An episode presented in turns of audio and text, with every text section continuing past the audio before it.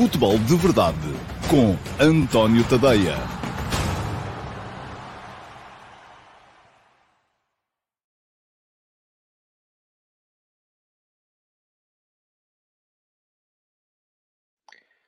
Ora, então, olá, muito bom dia a todos e sejam muito bem-vindos à edição número 793 do Futebol de Verdade. Hoje é segunda-feira, é dia 24 de abril de 2023. Um, faz dois anos, eu lembro-me sempre do dia 24 de Abril, não só por ser uh, véspera da, uh, da Revolução de Abril, do 25 de Abril de 74, mas uh, a 24 de Abril faz anos que saiu um dos, o primeiro número de um dos projetos que mais gozo me deu em toda a minha vida profissional, que foi a Record 10. Está, aliás, ali atrás, não sei se estão a ver, está ali um quadro quando eu saí da, da, da redação da Record 10, eh, que os eh, integrantes da redação me ofereceram com fotografias de toda a gente. Um destes dias eu mostro aqui. mas, e, e, e a Record 10, o primeiro número, saiu precisamente Uh, faz hoje, imaginem, faz hoje 19 anos. Portanto, no dia 24 de abril de 2004, estava o Flóculo Porto prestes a ser uh, campeão da Europa.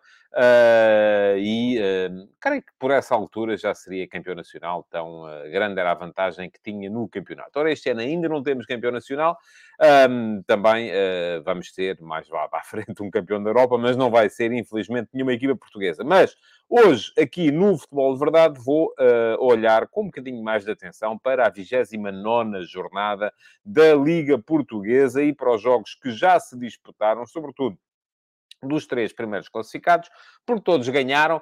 Uh, o Sporting Clube Braga, logo na sexta-feira, no Estádio Nacional, por 1 a 0, com dificuldades ao Casa Pia. O Flóculo Porto, no sábado, por 2 a 0, com dificuldades ao Passos de Ferreira. E o Benfica, ontem, por 1 a 0, uh, ah, com dificuldades, pelo menos no resultado, porque me parece que dos três foi aquele que esteve com uh, menos problemas. Também tinha, provavelmente, o adversário mais fácil. Enfim, não, o, o Estoril até está à frente do Passo de Ferreira no campeonato, mas eh, está a olhar para o campeonato com uma outra perspectiva, porque está, enfim, não é que esteja salvo, o Marítimo tinha perdido uh, e o Estoril estava também, ainda precisa de pontos, mas não está tão desesperado como estava o Passo Ferreira e não jogava em casa, sobretudo. Bom, vou olhar para estes jogos com um bocadinho mais de atenção aqui mais à frente no programa de hoje.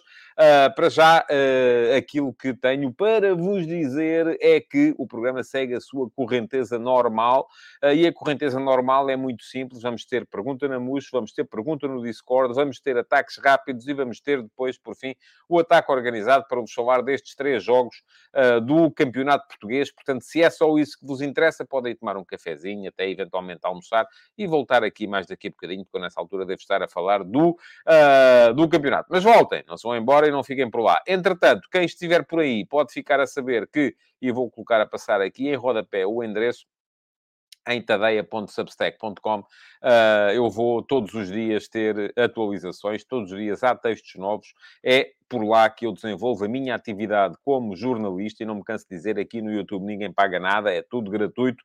Uh, no Substack é quase tudo gratuito, mas não é tudo. Uh, porquê? Porque quem quiser fazer a subscrição, e fica aqui uh, um convite, ou fica aqui o link para fazerem a subscrição do meu Substack. Podem fazer a subscrição gratuita, não pagam nada na mesma, recebem pelo menos o primeiro parágrafo de todos os textos e recebem os textos que são para subscritores gratuitos na íntegra. Por exemplo, as conversas de bancada que saem de manhã são para subscritores gratuitos, esses recebem-nos na íntegra. Quem quiser aprofundar um bocadinho mais a experiência, ter a certeza que pode ler tudo, ter a satisfação de estar a apoiar o meu trabalho como uh, jornalista independente dos grandes grupos de média uh, e ainda, além disso, poder entrar no meu canal de Telegram, onde recebem os áudios dos textos uh, para poderem ouvir enquanto estão a cumprir outras tarefas do dia a dia e entrar também no meu servidor de Discord, onde uh, vamos mantendo conversas. Uh, basicamente e genericamente sobre futebol, mas nem sempre. Ainda hoje, aliás, devo dizer-vos, tenho que vos pedir desculpa porque me atrasei 5 minutos e os 5 minutos de atraso que o, do início do Futebol de Verdade de hoje têm uma justificação muito simples. É que estávamos no Discord há bocadinho Uh, e eu deixei-me entreter ali um bocadinho na conversa, que era, imaginem, sobre o SNS. Uh, hoje estivemos a debater o SNS, porque há lá alguns dos uh, subscritores são profissionais de saúde e, portanto, têm opiniões muito vincadas. Todos nós temos opiniões muito vincadas sobre o Serviço Nacional de Saúde. e foi isso que atrasou um bocadinho o, o, futebol de verdade de hoje. Culpa minha, como é evidente, não estou a querer responsabilizar ninguém. Mas estava a dizer, quem quiser fazer a subscrição premium tem acesso, então, a tudo isso, também ao meu servidor de Discord, um, onde uh, a interação vai sendo mantida uh, ao nível daquilo que era, até muito mais aprofundada do que aquilo que era aqui uh, no Futebol de Verdade, com o chat, o live chat aberto e comigo a tomar-lhe atenção. A subscrição premium custa-vos 5 euros por mês. É um valor simbólico.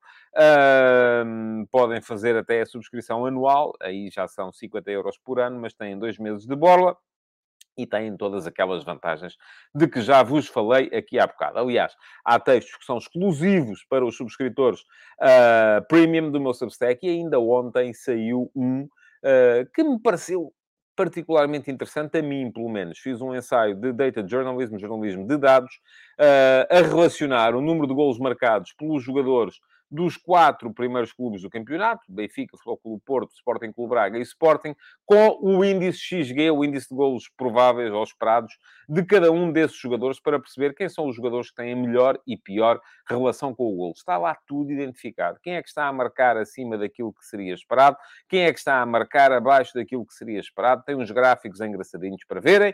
Uh, e uh, isto seguiu para toda a gente, embora só os subscritores premium consigam passar do segundo parágrafo. Fica aqui o link para quem quiser uh, dar um salto também uh, a este texto que se chama Os Reis do Golo, para perceberem exatamente quem são os jogadores do nosso campeonato que têm melhor relação com o golo e quem são aqueles que têm pior relação com o golo e o que é que explica uh, que as equipas, numa, numas alturas, façam mais golos do que aquilo que era esperado e noutras acabem por ficar aquém daquilo que era esperado uh, delas. Bom, vamos lá então embora. Vamos seguir em frente, já está mais gente, uh, 164 uh, pessoas. Uh, e, portanto, já podemos. Este período também foi um bocadinho para esperar que entrasse mais gente no programa. Vamos então entrar na rotina normal do programa, começando com a pergunta na MUS. E cá está ela, a pergunta na MUS de hoje foi para o João Gomes. Olá, João, muito bom dia. Uh, e a pergunta do João, muito obrigado pela sua pergunta também, João. A pergunta do João Gomes tem a ver com o regresso em cheio do Diogo Jota. Uh, diz o João, o regresso de Jota está a ser pujante, assim como tem sido Leão, com Ronaldo e Bernardo à mistura, onde fica Félix no meio desta situação. Isto também tem a ver, naturalmente, com aquilo que tem sido uma época mal conseguida. Mais uma do eh, João Félix, esta a meias entre o Atlético de Madrid, onde esteve até janeiro, e o de Chelsea, onde está desde janeiro. Ora, muito bem.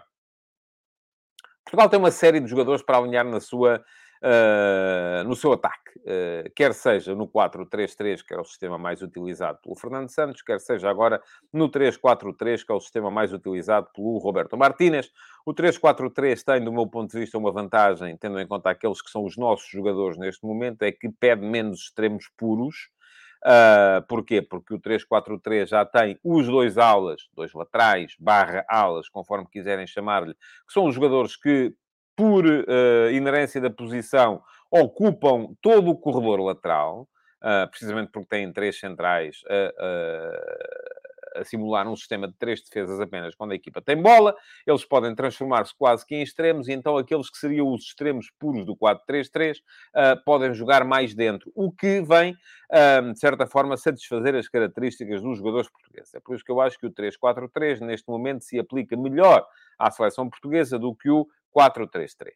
Um, agora, é possível engendrar aqui uma série de combinações para este trio da frente, sendo que eu acho que aqui o equilíbrio não deve ser tanto entre uh, os jogadores uh, que jogam à esquerda, os que jogam à direita e os que jogam no meio.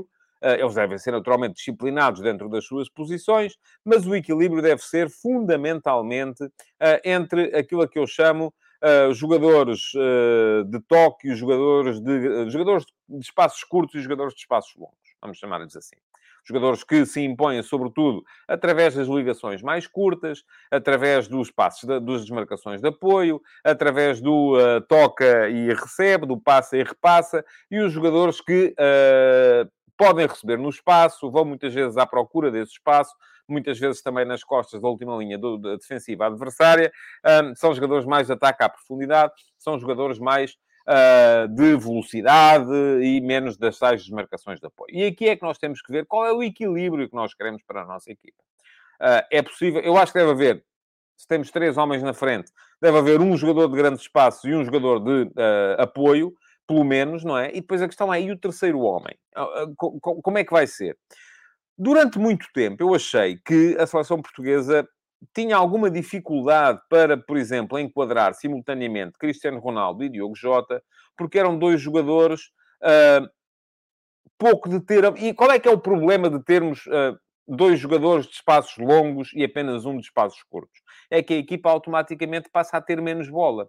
Porque um jogador de espaços longos, de grandes espaços, um jogador que gosta de receber no espaço, um jogador que gosta de ir buscar a profundidade e que não se dá tanto às, às desmarcações de apoio, leva a que a equipa pratique um futebol uh, mais, mais direto, automaticamente, um futebol mais rápido, mais veloz, mais, uh, a chegar mais rápido à baliza adversária. Não tem tanto a bola, porque das duas uma, ou dá finalização, ou dá perda de bola, uh, e, e contra-transição eventualmente, um, e a finalização nem sempre, ou na maior parte das vezes, não será em condições de garantir boas situações de finalização. Em contrapartida, uma equipa que tenha dois jogadores de espaços curtos, uh, faz com que ela seja uma equipa mais de.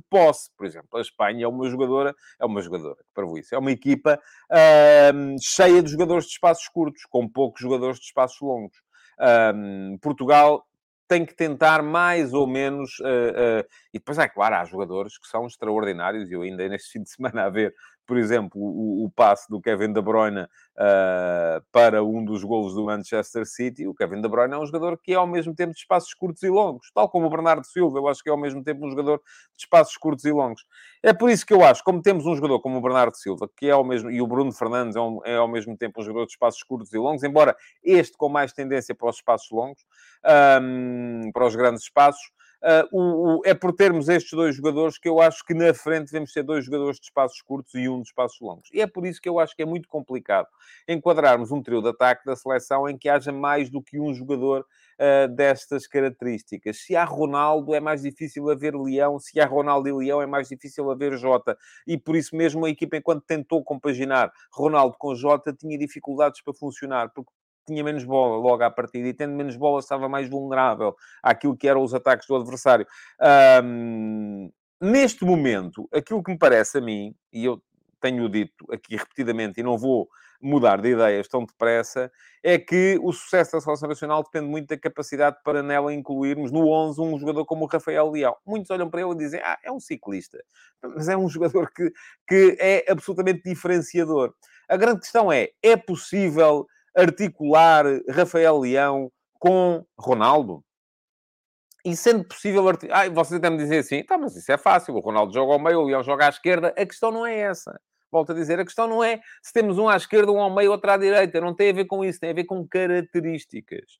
Tem a ver com aquilo que eu acho que é a necessidade da equipa portuguesa assegurar a esmagadora maioria da posse. E tendo muita posse, já tem um jogador disruptivo na profundidade, se calhar não pode ter outro.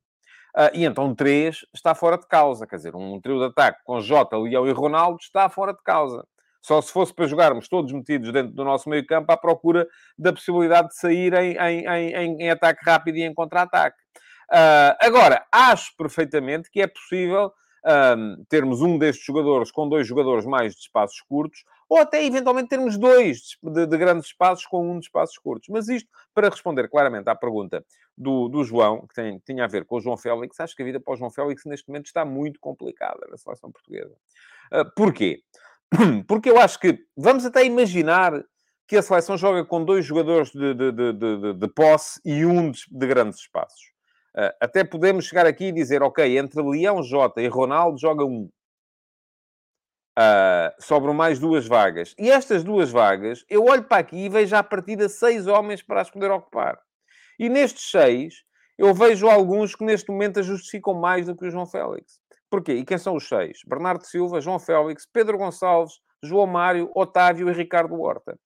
Já deixando de fora da equação jogadores que são diferentes também e que até podemos eventualmente vir a achar, ok, mas nós queremos ter um ponta de lança mais, uh, um avançado centro mais clássico e o Ronaldo também pode entrar nesta, nesta luta com o Gonçalo Ramos e o André Silva. Portanto, estamos aqui a falar de uma situação em que para o Félix, eu estou muito curioso para ver, primeiro, o que é que o Félix vai fazer daqui até ao final da época no, no Chelsea. Não está fácil para ele. Ele não marca um golo há mais de um mês. Já é suplente, ou tem sido suplente nos últimos dois jogos do Chelsea, foi suplente. E neste momento não vejo maneira, de facto, de o João Félix, com todas as coisas boas que ele tem, mas que ultimamente não tem mostrado, não vejo maneira do Félix poder ser titular da seleção portuguesa, muito francamente. Porque para mim, neste momento, Bernardo é absolutamente inamovível. Uh, o uh, Leão tem que se arranjar um lugar para ele e tem que se arranjar uma maneira de jogar com ele, porque é isso que é importante. Se isso envolve Ronaldo ou não, vamos a ver, porque também não está fácil, com certeza, para o Cristiano, que, eh, enfim, à medida que vai continuando a jogar na Arábia Saudita, é normal que a sua exigência semanal acabe por cair um bocadinho e ele perca, perca qualidades, ah, mas depois há ali muita gente também em condições de reclamar, e o Diogo Jota, por exemplo, ainda ontem, ontem ou anteontem, foi no fim de semana, eu não vi o jogo em direto, só vi o resumo depois. Fez mais um bis, segundo bis consecutivo. Já tinha marcado duas vezes nos 6 a 1 ao Leeds. Uh, marcou mais duas nos 3 a 2 a Nottingham Forest. Ambas em lances de bola parada. Um golpe de cabeça e um lance em que um livre em direto em que ele recebe no peito e remata de pé esquerdo. É um jogador com um apetite pelo golo uh, absolutamente incrível. E, portanto, é um jogador que também tem que ser tido em conta no equilíbrio do ataque da seleção nacional. Não vai ser fácil para o Roberto Martínez, portanto, encontrar uma maneira de articular esta gente toda e conseguir lá meter o João Félix. Neste momento, se eu tivesse que escolher, era assim, hoje, olhando apenas àquilo que é o rendimento dos jogadores e à possibilidade de os articular, eu não jogaria com Félix no 11 titular da seleção. Uh, mas uh, daqui até junho, que é quando a seleção vai jogar outra vez, vamos ver como é que as coisas uh, evoluem, porque isto é possível dentro dos jogadores das mesmas características, e volto a dizer, temos neste momento seis, seis candidatos às posições de ataque da seleção entre os jogadores de que são os jogadores mais, mais de posse. E neste momento eu não colocava o Félix nos principais dessa, desse, desse lote. Pronto, está respondida a pergunta na MUS para hoje. Uh, e uh, já sabem, para terem a vossa pergunta escolhida como pergunta na MUS, e até pode ser eventualmente uma das perguntas que eu calculo que vocês estejam a deixar uh, aqui no, no, no, live chat, podem pegar nelas. E pegar nelas e colocá-las um, no. fazem copy-paste e colocam depois Uh, no, uh, já vi que está aí um amigo hoje que está, está muito interessado em, em, em conversa, mas não vai ter, lamento. Uh, mas estava a dizer, podem pegar nas perguntas e colocá-las na, no, na caixa de comentários da emissão gravada do Futebol de Verdade. E hoje já viram, estive aqui a ler um bocadinho do chat, o programa perde logo fluidez. Há muita gente a queixar-se, ah, mas isto sem o live chat é um monólogo. Pois olhem, paciência. Eu, conforme expliquei ainda ontem, num comentário de Facebook a um de vocês, uh, que me vinha dizer: Ah, mas você tem a certeza que aqueles que estão à sexta-feira, que é o dia em que o live chat é aberto, mas é aberto apenas a subscritores premium do meu Substack, tem a certeza que aqueles que lá estão à sexta-feira são os puros, são os bons. Aqui não há puros nem bons.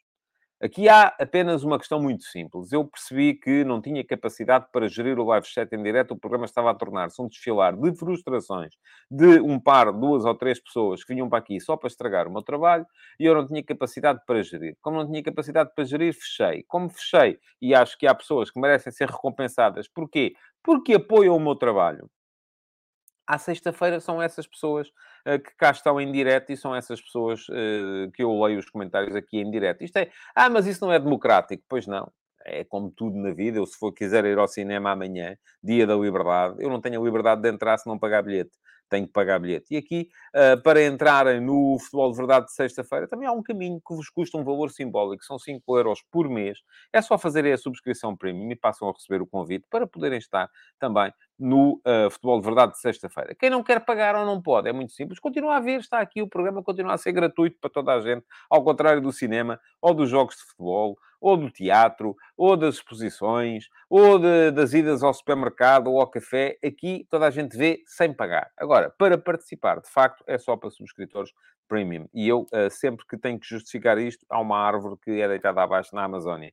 Portanto, era bom que eu não tivesse que justificar muitas vezes, mas há muita gente que ainda não entendeu que uma coisa é a democracia, outra coisa é a liberdade e outra coisa é o trabalho. E o trabalho é uma coisa que, lá está, dá trabalho. E é suposto uh, uh, as pessoas, quando trabalham, uh, terem a recompensa desse, desse trabalho. Para mim, aqui não é diversão, é trabalho mesmo. Portanto, estava a dizer, quem quiser ter a pergunta selecionada como pergunta na mousse, Uh, o que é que tem que fazer? Até podem pegar nas perguntinhas, essas que estão aí a tentar apanhar-me em falsa e dizer, então, mas tu, aqui há seis meses, disseste que não sei quê e agora dizes que não sei quantos. Pois, há seis meses, se calhar era uma coisa e hoje, se calhar, é outra.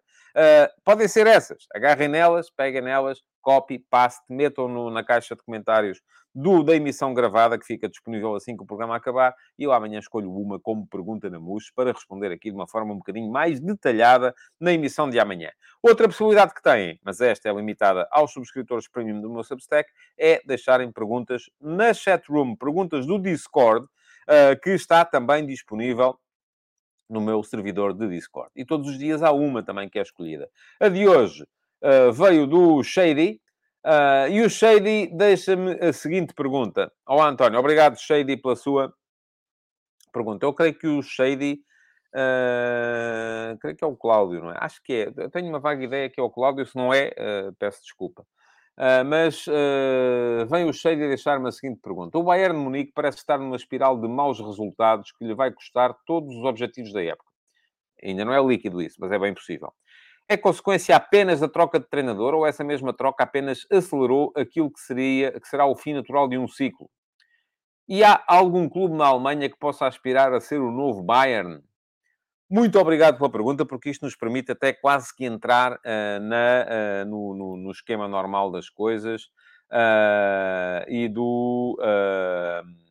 e do. E tenho que retirar isto aqui, peço desculpa permite-nos entrar no esquema normal das coisas e na correnteza normal do programa e daqui a bocadinho quase que entramos nos ataques rápidos a falar do uh, futebol alemão, porque os ataques rápidos à segunda-feira, já sabem, metem também sempre muito o futebol do fim de semana. Uh, muito bem. O que é que se passa com o Bayern? O Bayern terão achado os uh, dirigentes, Oliver Kahn e o Hasan Salihamidzic, à cabeça, que o uh, Nagelsmann estava a perder o controle sobre a situação. Uma série de coisas. Havia jogadores, pesos pesados do plantel, que não gostavam muito uh, da liderança do Nagelsmann. Um, havia, por outro lado, dentro da estrutura dirigente, algum incómodo, porque a companheira de vida do Nagelsmann é jornalista de um dos jornais de maior tiragem na Alemanha.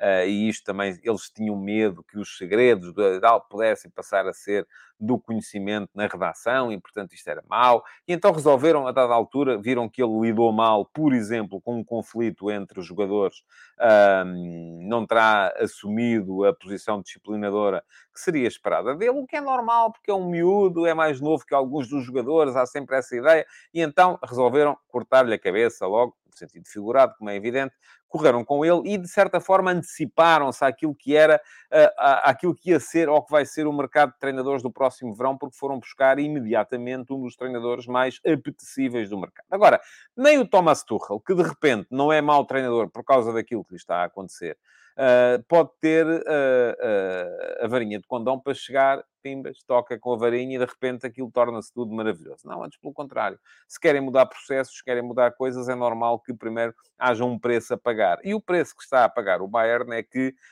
um, o Tuchel entrou na semana que ia ser a semana decisiva, ia haver um jogo em casa com o Borussia Dortmund e o Bayern ainda ganhou 4 a 2, se não me engano, esse jogo. Portanto, passou outra vez para a frente da Bundesliga, mas depois ia ter Taça da Alemanha e foi eliminado pelo Freiburg, 1 a 2, em casa, na Allianz Arena.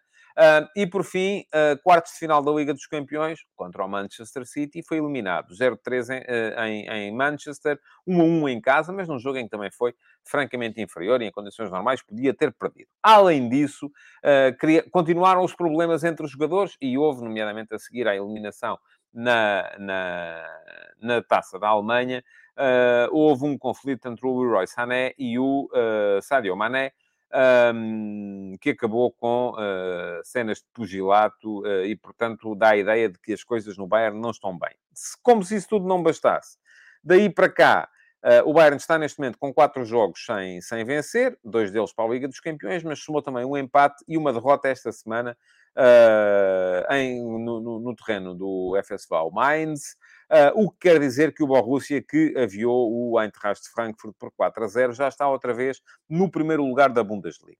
Uh, e está no primeiro lugar da Bundesliga, tem mais um ponto que o Bayern, faltam cinco jogos Uh, o Dortmund, uh, o Borussia só tem mais duas deslocações e não são duas deslocações particularmente difíceis, são aos terrenos do uh, FC Augsburg e do Bochum, são duas equipas que estão na metade inferior da tabela, portanto é perfeitamente possível que o Borussia, que depois tem outros três jogos no seu, uh, no seu estádio, uh, perante o muro amarelo, o mítico muro amarelo, possa ganhar as cinco jornadas que lhe faltam e ser campeão da Alemanha, interrompendo uma década de títulos do Bayern na Alemanha. Ora, o que é que isto significa? E é aqui que a minha opinião difere da sua. Eu não acho nada que seja um fim, de, ou melhor, até pode ser um fim de um ciclo mas não vai haver nenhum clube para, para substituir o Bayern como potência dominadora na Alemanha por uma razão muito simples. O Bayern uh, tem muito mais gente do que os outros clubes alemães tem muito mais dinheiro do que os outros clubes alemães.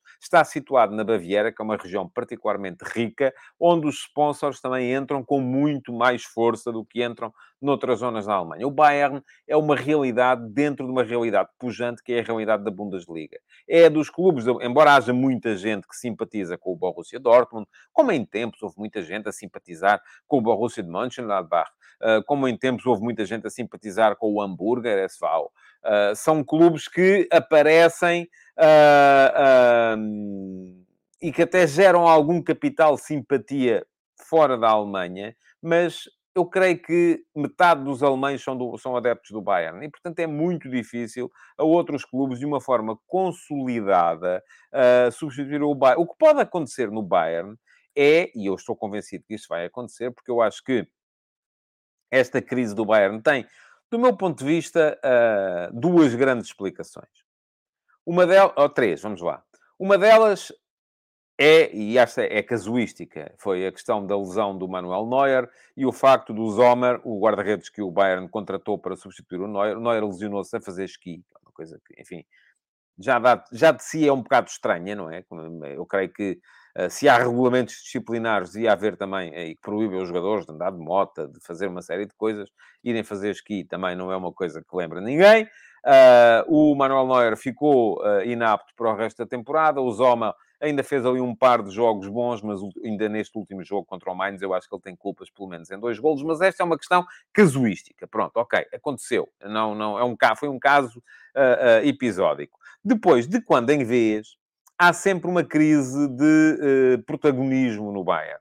Isto acontece com mais regularidade do que as pessoas uh, tendem a lembrar-se. Porquê? Porque são as, o Bayern vai buscar todas as grandes estrelas do futebol alemão. O Bayern foi contratar os melhores jogadores ao Leipzig, quando o Leipzig apareceu a fazer-lhe sombra. Antes disso, o Bayern tinha ido contratar os melhores jogadores ao Borussia Dortmund, quando o Borussia Dortmund apareceu a fazer-lhe sombra. E, portanto, isto acaba por acontecer com muita frequência. O que é que isto gera? Gera um balneário que tem as maiores figuras do futebol alemão. Gera ciúmes, gera problemas entre, entre uns jogadores e outros. São sempre personalidades muito complicadas de, de, de lidar e isto é cíclico, acontece com alguma frequência. E depois há aquela que, do meu ponto de vista, é a razão fundamental para a crise atual, que é a batalha de influências uh, na, nos bastidores.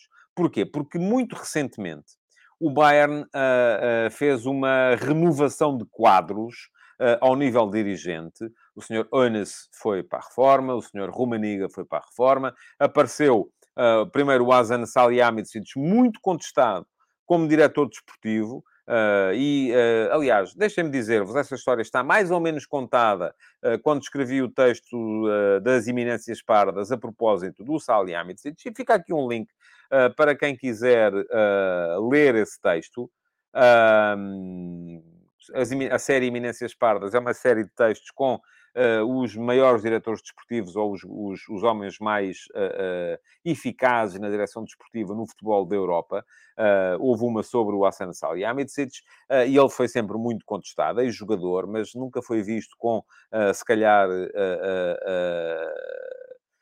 a justiça que merecia o trabalho que ele até fez na detecção de alguns, de alguns jogadores. Uh, mas, ia dizer, primeiro apareceu o Salihamidzic como diretor desportivo, depois o Oliver Kahn uh, como CEO, como uh, presidente executivo, vamos chamar-lhe assim, porque é quem tem o poder, de facto, no Bayern, é o presidente executivo.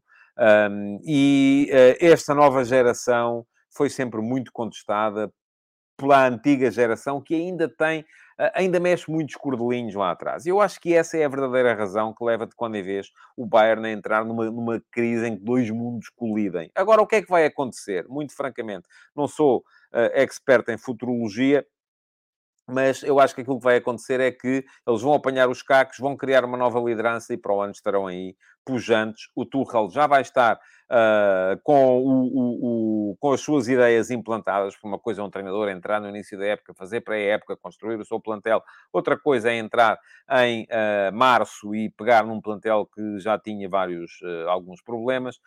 e o Bayern vai voltar a ganhar num ciclo consolidado. É isso que eu acho que vai acontecer. Posso enganar-me, mas não creio muito francamente. e com isto tudo, entramos então Uh, no. Uh, não, não era isto que eu queria fazer. Isto apareceu aqui, mas uh, muito obrigado ao Shady pela, pela pergunta que deixou. Já sabem, para deixarem a vossa pergunta como candidata à pergunta do Discord, o que é que têm que fazer? É ser subscritores premium do meu Substack.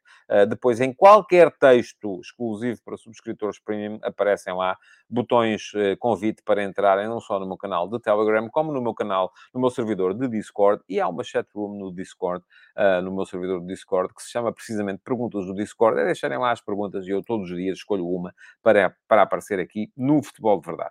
Posto isto, entramos então rapidamente, porque é isso que eles exigem, nos ataques rápidos. Já vos falei aqui do Campeonato da Alemanha, neste momento uh, são cinco jornadas para o final. Uh, Borussia Dortmund com um ponto de avanço sobre o Bayern Munique.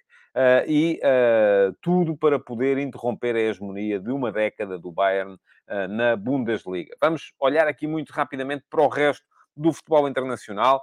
Uh, Brasileirão, mais uma vitória do uh, Fluminense. Fluminense vai disparar. Também não teve jogos muito difíceis e eu prometo que vou começar a dedicar aqui mais alguma atenção aos jogos da Série A do Brasileirão, porque acho que há muita gente no, do, do Brasil que também quer saber o que é que se pensa sobre os seus clubes no futebol uh, no, no, na Europa, portanto, sobre os seus clubes, os clubes de futebol brasileiro na, na Europa. Para já, uh, o Fusão lá em cima, e vai daqui um grande abraço para o meu amigo uh, Jordão, uh, antigo colega no público brasileiro que era adepto do Flu. Um, e o Flusão está, está, está em grande. Bom, vamos lá. Itália. Inter e Milan venceram esta semana. O Napoli foi ganhar fora a Juventus por 1 a 0. Como que ia deixar tudo fora de dúvidas? Porque até se podia dizer, é pá, mas a Juve e tal Uh, teve ali uh, um período em que desacreditou no campeonato e por isso facilitou, perdeu pontos. Quando teve os 15 pontos de penalização, deixou de se interessar porque percebeu que não ia conseguir nada, nem sequer chegar à Liga dos Campeões.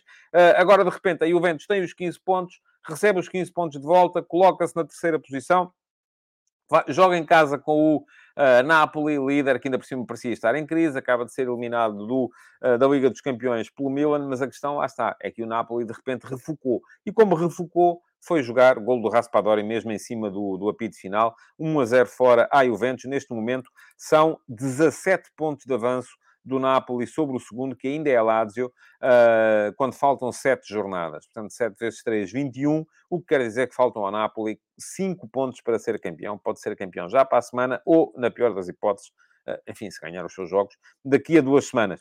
Uh, portanto, tudo em cima para o Napoli. Hoje há um Roma-Atalanta, aliás, um Atalanta-Roma. Jogo difícil para a equipa do José Mourinho, mas uh, se ganhar pode alcançar a Juventus no terceiro lugar e vai apertar ali bastante a luta pelas quatro posições na Liga dos Campeões. Porquê? Porque o Napoli já lá está. E depois temos Lazio, Juventus, Roma e uh, temos Milan e Inter neste momento fora da próxima edição da Liga dos Campeões, a não ser que um deles seja porque um deles vai estar na final deste ano, acabe por ser campeão europeu no confronto contra o vencedor da meia-final entre o Manchester City e o Real Madrid. França, também já quase com campeão, PSG voltou a ganhar. Uh, tem mais 12 pontos que o Olympique de Marselha, que ganhou de aflitos ao Lyon. Faltam seis jogos, portanto também já não falta muito. São mais duas vitórias para o PSG ser campeão de França. Está quase lá, uh, mas vai ser na mesma uma época fracassada para o Paris Saint-Germain.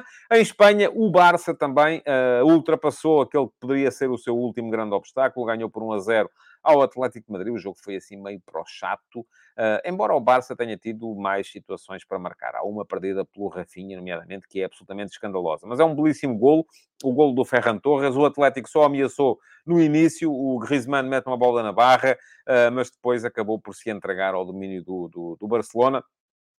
Neste momento, o Barça tem mais 11 pontos que o Real Madrid. Uh, faltam oito jogos, enfim, não é que seja campeão, mas é quase. Notas ainda para o facto do Sevilha, ultimamente, a condizer com aquilo que tem feito na Liga Europa, uh, estar a, a, ganhar mais vezes e com mais frequência na Liga Espanhola, portanto já parece safo da descida de divisão. O mesmo não pode dizer o Valência. O Valência ganhou nesta semana, Porquê? Porque jogava com o Elche, e o Elche é a última, assim, por várias, uh, vários quilómetros de, de distância.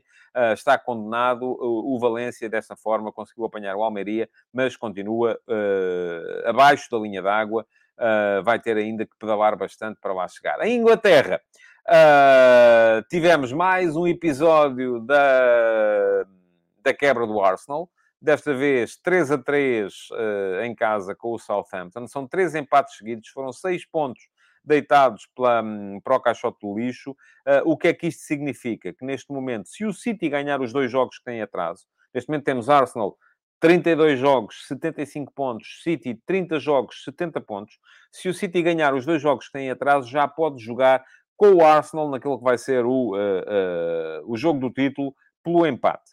Coisa que até há esta semana era o Arsenal que podia fazer. Podia ir ao, ao Etihad e dizer assim, ok, serve-nos o empate, serve-nos a vitória. Não nos serve a derrota. Neste momento já não serve o empate. O empate, se o City ganhar os jogos em atraso, serve ao City. Portanto, não sei se está por aí o uh, João Moreno, o mais uh, uh, ilustre representante dos arsenalistas neste, neste fórum, dos que costumam estar neste fórum, mas está, uh, João, a coisa está uh, a ficar complicada para as suas cores e para o Mikel Arteta. Bom, um, no resto do, do, do, campeonato da Premier League desta semana, nota ainda para o desastre, mais um, enfim, não é nada a que as pessoas não estejam habituadas, e eu já vos disse aqui, creio eu, que, eh, e o, ela não costuma estar, mas o pai está muitas vezes, e o tio também, tanto o Paulo Peixoto como o Henrique Peixoto costumam estar por aqui, a Catarina, minha sobrinha, que é uh, adepta fanática do Tottenham, o Tottenham esta semana apanhou 6 a 1 do Newcastle e apanhou 6 a 1 uh, a apanhar 5 a 0 aos 30 minutos. À meia hora de jogo estavam já lá 5 na baliza do Hugo Lloris, uh, uma experiência peregrina do senhor Cristiano Stellini, o homem que substituiu o António Conte como treinador do Tottenham, uh, resolveu jogar com 4 atrás, em vez dos 5 do costume, e nesses 4, no entanto, estavam dois laterais que costumam jogar com 5.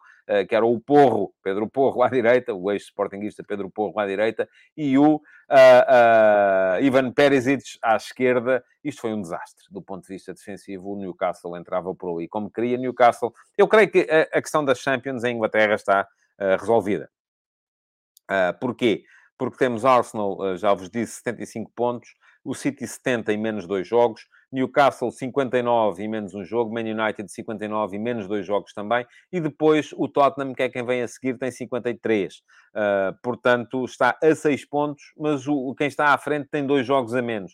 Uh, muito dificilmente o Tottenham poderá lá chegar. Aliás, o Tottenham tem que começar a pensar e olhar para trás e a perceber como é que está a guerra para entrar na Liga Europa, porque o Aston Villa uh, do Unai Emery está, good evening, a fazer um grande trabalho uh, 51 pontos, uh, está a 2 pontos do Tottenham. E atenção ao Liverpool, com o menos, está com 50. E o Brighton, uh, que tem menos 3 jogos e tem 49. E o Brighton joga muito, o Brighton do Deserve. Portanto, vamos a ver se não vem ainda aí um desastre ah, difícil de entender para a equipa do Tottenham. Uh, que, enfim, fez tudo mal esta época. É o costume, é o habitual, mas voltaram a fazer tudo mal. Um, FA Cup, houve meias finais. Uh, o Manchester City uh, arrasou o Sheffield United 3 a 0, podiam ter sido mais. Uh, o Manchester United conseguiu marcar um derby de Manchester para o Wembley na final. empatou 0 a 0 com o Brighton, mas ganhou nas grandes penalidades com aquele feitiço feito ali pelo uh, Weghorst, que uh, deu um beijinho na bola antes do penalti falhado pelo adversário e dessa forma conseguiu uh, levar o Man United. Conseguiu, não conseguiu nada, enfim, não teve influência nenhuma, mas estes mind games já se sabe como é que são. Uh, vamos ter uma final da taça de Inglaterra entre as duas equipas de Manchester City e United, e o United é neste momento um dos clubes que está empenhado em evitar aquilo que pode ser um triplo histórico do City, porque o City já vos disse aqui, está bem colocado para ser campeão, para ganhar a Premier League, está nas meias finais da Liga dos Campeões e está na final da FA Cup. Para o United, uh, ganhar a segunda taça, depois de ter ganho a taça da Liga, pode vir a ser uma forma de salvar uma época que vai sempre saber a pouco, uh, mesmo que a equipa consiga qualificar-se, como eu acho que vai conseguir para a próxima edição da Liga dos Campeões, uh, e mesmo que, enfim, ganhando as duas taças, vai sempre saber-lhe a pouco, sobretudo porque a, taça, a Liga Europa estava perfeitamente também ao seu alcance e foi eliminada de uma forma um bocado estapafúrdia pelo, pelo Sevilha. Bom, vamos entrar então, finalmente, nos ataques uh, organizados, uh, ou no ataque organizado para, para a edição de hoje. E o ataque organizado de hoje uh, é para vos falar então dos jogos do, do, do fim de semana. Uh, sobretudo dos jogos dos três da frente, é? porque o Sporting ainda não jogou, o Sporting vai jogar hoje à noite, uh, vai visitar o Vitória Sport Clube, jogo difícil para o Sporting, uh, vai ser o jogo da semana no meu, no meu Substack, aproveito para vos dizer, porque a escolha do jogo da semana, que é o jogo do qual eu faço a crónica analítica, com análise tática, com análise mais aprofundada. Ainda hoje apareceu gente no Facebook a dizer: é pá, e tal, estás a falar do Benfica Estoril e não falas da exibição dos jogadores do Estoril e tal, não sei quantos. Não, eu não falei, eu não fiz uma crónica do Benfica Estoril, eu só faço uma crónica do jogo por semana. É a crónica analítica, é a crónica do jogo da semana. Vai ser o Vitória Sport Clube Sporting hoje. Aquilo que eu faço nas conversas de bancada é escrever uh, sobre coisas que me passam pela cabeça. E passou-me pela cabeça hoje de manhã escrever sobre Neres uh, no, do Benfica e o João Neves também. E, portanto, foi sobre isso que eu escrevi. Não fiz uma análise do jogo. A análise do jogo desta semana vai ser a do Vitória Sport Clube Sporting. Vai ser feita ainda hoje à noite, eh, já madrugada dentro, com certeza. Porquê? Porque todas as semanas eu somo a classificação das duas equipas que estão presentes em cada jogo e aquela que der o total mais baixo é o jogo que é escolhido como jogo da semana. Esta semana calhou o Vitória Sport Clube Sporting. Bom, o Sporting vai a jogo uh, no meio de uma crise que tem levado, do meu ponto de vista, até de forma uh, excessiva a que se fale do futuro do Ruben Amorim. O próprio Ruben Amorim parece que alimenta demasiado essas conversas. E não sei qual é o interesse dele nisso, volto a dizer. Uh, acho que se fala demasiado disso. O Ruben Amorim renovou o contrato. Não há nenhuma nota de que o Sporting esteja insatisfeito com o trabalho dele ou que os dirigentes do Sporting estejam insatisfeitos com o trabalho dele. Portanto, estar constantemente a falar disso é uma coisa que só serve para aumentar aquilo que já me parece ser a intranquilidade da equipa do, uh, do, do Sporting. O jogo vai ser particularmente difícil. O Vitória está empenhado em manter a posição, ou em, inclusive em chegar ao Aroca, que ganhou ontem ao Vizela, naquela que foi a batalha europeia, uh, pelos lugares na Liga Conferência. O Vitória precisa de pontos para, para, para, para chegar-se ao, ao, ao Aroca. Uh, Vitória sem o André Amaro, jogador importante, tal como o Sporting está sem o Santos Justo, também outro jogador importante. Vitória sem o Tiago Silva, que é um jogador muito importante na zona de meio campo. Uh, devem jogar o Tom Carrá e o André André. Uh, enfim, perde a equipa do Vitória com estas duas trocas, do meu ponto de vista, da mesma forma que o Sporting sem Santos Justo e sem Paulinho também perde relativamente àquilo que poderia ter se tivesse os dois, uh, os dois titulares. Uh, o Vitória entra em campo, é preciso dizê-lo também, também não está num momento bom. São cinco jogos seguidos sem ganhar. Uh, 0-2 em casa com o Aroca, 5-1 com o Benfica na Luz, 0-0 em casa com o Passo, e no jogo em que podia ter perdido, é, o mais normal seria ter perdido, 2-1 fora com o Boa Vista e 2-1 com o Famalicão. Uh, portanto, são uh, cinco jogos seguidos, quatro derrotas e um empate. Momento particularmente complicado para o Vitória do Moreno, que, no entanto, estava a fazer um bom trabalho até esta última ponta final. Quanto aos jogos que já vimos neste fim de semana, vou seguir a ordem cronológica. Uh, os três tiveram dificuldades, daí que eu vos diga que os pontos estão caros no topo da tabela da Liga Portuguesa. Um, jogou primeiro o Braga, ganhou fora. O jogo era muito complicado. Vimos ainda a forma como, muito recentemente, eh, há duas semanas, o Sporting ganhou ao Casa Pia no Estádio Nacional. Esse é um jogo com muitos golos, 4 a 3. Desta vez foi, um, foi diferente. O Braga ganhou por, eh, por 1 a 0. Valeu mais um golo do Ricardo Horta. E o Ricardo Horta é um daqueles uh, que eu citei uh, no, no trabalho que fiz sobre as. Um, eu estava só aqui a tentar ver uma coisa. O trabalho que fiz sobre, as, sobre o nível, os níveis de aproveitamento dos jogadores principais uh, das principais equipas do nosso, do nosso campeonato. Uh, mas a verdade é que o Braga ficou a dever a si próprio uma, uma, um resultado mais, mais tranquilo. Uh, o Ricardo Batista, guarda-redes do Casa Pia, fez uma excelente exibição. O Braga voltou a aparecer. Parece-me que está uma equipe equilibrada já no seu 4-2-3-1. Perdeu o Sequeira uh, à esquerda, mas o Borja entrou, entrou bem. De resto, adaptou muito bem o André Horta à posição de segundo médio. Houve ali uma altura, sobretudo a seguir à, à... O Braga começou o campeonato em 4-4-2, com dois pontas de lança em permanência, Banza e Abel Ruiz. Entretanto, o Banza saiu uh, para que a equipa se apresentasse mais num 4-2-3-1. E a questão é que o, o, a dupla de meio campo, houve uma altura em que o Braga parecia estar a vacilar. E, e nessa altura foi importante a entrada do Racic para o lado do Almusrati. O Almusrati tem sido um jogador fundamental no, no, equilíbrio do Sporting Clube Braga, pela forma como estende a sua ação a todo o campo. Uh, acontece que a equipa perdeu no, do ponto de vista ofensivo nessa altura, um, voltou a recuperar com a entrada do André Horta e depois tem atrás do Abel Ruiz três jogadores que têm uma excelente relação com o golo e esses são dos tais que podem ver no texto que já vos citei. Yuri Medeiros, o Bruma e o uh, Ricardo Horta uh, compensam de certa forma o facto de não estar a jogar aquele que parece ser o ponta de lança mais goleador, joga o ponta de lança que liga melhor o jogo, que é o Abel Ruiz, uh, de maneira a que estes três de trás possam aparecer mais vezes em situações de sinalização. E é isto que é preciso perceber, as equipas funcionam quase sempre de acordo com uma ideia. Qual é a ideia do Braga? Até pode, se de repente o Braga tivesse, como tem os outros grandes, muitos adeptos a contestarem permanência, ah, porque é que joga este, porque é que não joga aquele, as pessoas podem dizer, é pá, mas se o Banza joga mais, marca mais, quer dizer, se o Banza tem uma melhor relação com o golo, e isso está provado também uh, na relação entre os golos marcados e o índice de golos esperados do, do, do, do Simão Banza face ao Abel Ruiz. Porquê é que joga o Abel Ruiz? O Arthur Jorge deve ser, deve ser amigo do Abel Ruiz, deve ser, uh, com certeza, amigo da família e tal. Não, meus amigos, é muito fácil de explicar.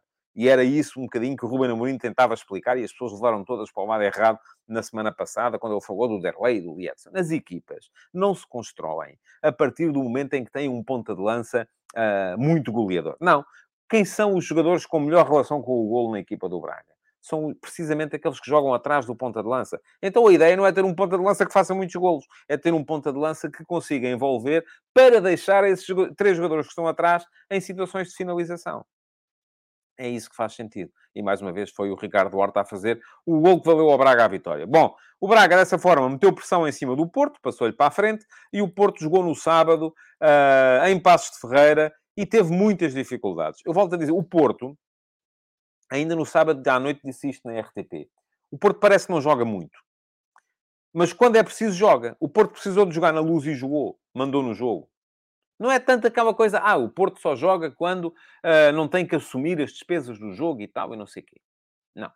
O Porto na luz, uh, é verdade que o Benfica é uma equipa que joga o jogo pelo jogo, mas o Porto mandou no jogo, assumiu a despesa do jogo e não teve problemas nenhum em fazê-lo e jogou. Depois a seguir joga em casa com o Santa Clara e é de uma pobreza uh, franciscana. A seguir joga fora com o Passos de Ferreira e, e mostra dificuldades extraordinárias. Enquanto o Porto entrou no, no, no seu 4-4-2, pouco preenchimento do meio-campo, Uribe e Otávio apenas, uh, contra um Passo de Ferreira ambicioso, um Passo de Ferreira que subiu linhas, que foi à procura do adversário, foi à procura de pressionar. Uh, um Passo de Ferreira num 4-3-3, em que gostei muito de ver o Luís Carlos. O Luís Carlos e o Pepe dois senhores que os dois somados têm quase 100 anos, uh, uh, enfim, estou a exagerar, como é evidente, mas foram dos melhores em campo. Uh, gosto muito do Wolfsgrove, uh, acho que é um médio com um sentido posicional extraordinário, uma boa descoberta para a equipa do Passo de Ferreira. O Passo a pressionar sempre, a ser capaz de discutir o jogo com o Porto, manteve o jogo sempre equilibrado enquanto esteve com, uh, com 10, contra um Porto em que na frente estavam Evanilson e Taremi, pouco ativos em, em, tarefas de pressão, tanto um como o outro, PP na direita, Galeno na esquerda, Agora, a verdade é que o jogo muda com a expulsão do, do, do Grove. O Passos com 10 teve que se eh, reorganizar, deixou de conseguir defender tão alto, deixou de conseguir chegar à frente e passou a ser uma questão de tempo para o Porto chegar ao golo. Chegou ao 1 a 0, penalti do, do, do, do, do Taremi, por falta sobre o André Franco. Faz o segundo, depois ainda pelo Tony Martínez, lá está, um dos tais avançados de recurso que aparece e marca. acaba por vencer o Porto com justiça e responde à pressão que o Benfica lhe tinha, que o Braga lhe tinha colocado em cima, colocando pressão em cima do Benfica. A verdade é que o Benfica entrou ontem em campo um, com um ponto de avanço apenas. À condição, o Porto tinha mais um jogo, mas uh, o Benfica tinha um ponto de avanço e seguramente que na cabeça dos jogadores, ao entrarem em campo, aquilo que acontece é, epá, já aqui há três semanas tínhamos 10 pontos de avanço, agora só temos um. Estamos com quatro jogos seguidos sem ganhar três derrotas e um empate conseguido no último lance do jogo contra o Inter. Ali alguma coisa permite que entre a dúvida na equipa do Benfica. É, é indiscutível. E ontem, Roger Schmidt um, finalmente resolveu mexer um bocadinho nas dinâmicas da equipa. Resolveu mexer um bocadinho nos jogadores que entravam. Neres, eu disse-o também no sábado à noite na RTP, Uh, quando o Alexandre Santos fez a, fez a pergunta uh, se Neres era um jogador, uma solução a ter em conta, Neres tem que ser titular num Benfica que está em crise de criatividade. É o jogador mais criativo deste. Não interessa quem sai. Uh, a solução encontrada pelo Schmidt foi abdicar do Gilberto, colocar o Orsnas como lateral direito, e eu volto a dizer, não mexa as medidas, o Orsnas como lateral direito. Não gosto. Acho que é um jogador que demonstra. É claro que ele, sendo um jogador particularmente inteligente do ponto de vista tático, vai habituar-se à tarefa, à medida que for jogando, vai melhorar nela. Foi melhor contra o Estoril do que tinha sido em Milão contra o, contra o Inter. Um, mas podia ser outra solução. O importante é que jogasse Neres. Porque Neres, tal como se viu no lance do gol do Benfica, é um jogador que traz a criatividade que a equipa precisa. Uh, e eu escrevi sobre isso hoje de manhã, uh, nas conversas de bancada, e fica aqui o link para poderem ler as conversas de bancada de hoje, então. Uh, porque uh, escrevi precisamente sobre a criatividade que um jogador como Neres traz à equipe. E não estava sozinho. Aliás, fiz até ali um trocadilho. Neres, Neves uh, e a expressão Neues, que se escreve, é só mudar uma letra em alemão, um, para, para vos falar naquilo que era a necessidade de haver novidade na equipa do, do, do Benfica. Neres trouxe a criatividade. O João Neves, que apareceu como titular pela primeira vez, Uh, gostei, gostei, porque eu acho que é um jogador que, que simplifica em vez de complicar. Promove a circulação. Um, não estou a dizer que é o mesmo nível, nada disso. Uh, não digo, ah, então você disse que o miúdo só fez um jogo e que era o novo João Moutinho. Não, nada disso. Não é isso que eu estou a dizer. Tem coisas em que me faz lembrar o futebol do jovem João Moutinho.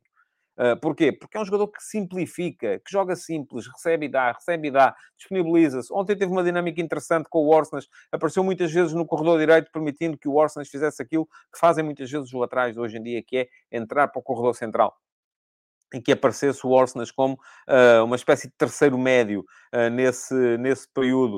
Uh, e isso mudou um bocadinho a dinâmica do Benfica. Agora, o Benfica mandou no jogo desde o início até ao fim. O Estoril raramente passou a linha de meio campo. Teve muitas dificuldades o Estoril. Melhorou com o Chico Geraldes. Eu não sei qual é que é a razão pela qual o, o, o Ricardo Soares, de, de, repente, passou a colocar o Francisco Geraldes no, no, banco. Acho que terá a ver necessariamente com empenho no futebol, no futebol defensivo, no momento defensivo. Uh, mas é um jogador que traz uma, uma, uma dimensão diferente ao futebol atacante do Estoril. Na primeira parte, o Estoril raramente chegou ao meio campo do Benfica. O Benfica só fez um golo. Uh, e a verdade é que até final uh, no Estoril que se organizava num 4-1-4-1 uh, uh, a atacar e que baixava para um 5-4-1 porque o jogador que estava no lado esquerdo Uh, o Tiago Araújo na primeira parte, o Carlos Eduardo na segunda, baixava sempre para ser lateral esquerdo, permitindo que o Joãozinho entrasse para dentro como terceiro central, mas o Estoril nem na primeira nem na segunda parte conseguiu chegar uh, com perigo uh, e com recorrência até ao meio campo do Benfica. Foi um jogo tranquilo para o Benfica no plano defensivo. Agora é verdade que o 1 a 0 deixa sempre as coisas em aberto e, portanto, foi também uma vitória difícil esta do Benfica. Enfim, mais uma semana que passou, Fica tudo na mesma para já nos três primeiros lugares. Uh, ainda vamos ter, com certeza, animação no Campeonato Português. Uh, antes de me ir embora, quero lembrar-vos e pedir-vos que deixem o vosso like na emissão de hoje do Futebol de Verdade e lembrar-vos que podem inscrever-se no meu canal de YouTube. Não pagam nada. Aqui não é como no Substack, aqui custa-vos zero. É só chegarem aí, clicarem em cima do inscreve-te no canal e se clicarem acima do sino para ativar as notificações. Além disso, ainda o YouTube vos avisará sempre que eu entre em direto para mais uma edição do Futebol de Verdade. Resta-me agradecer-vos por terem estado aí e lembrar-vos que amanhã não há Futebol de Verdade. Uh, não vai haver, amanhã é feriado e, portanto, o Futebol de Verdade regressa na quarta-feira uh, para mais uma edição de comentário sobre o, uh, a atualidade do futebol nacional e internacional. Deixem o vosso like, muito obrigado. Deixem perguntas na caixa de comentário para serem candidatas à edição do Futebol de Verdade, da Pergunta na MUS, no Futebol de Verdade de quarta-feira. Muito obrigado então, bom feriado a todos. Futebol de Verdade, em direto de segunda a sexta-feira, às 12h30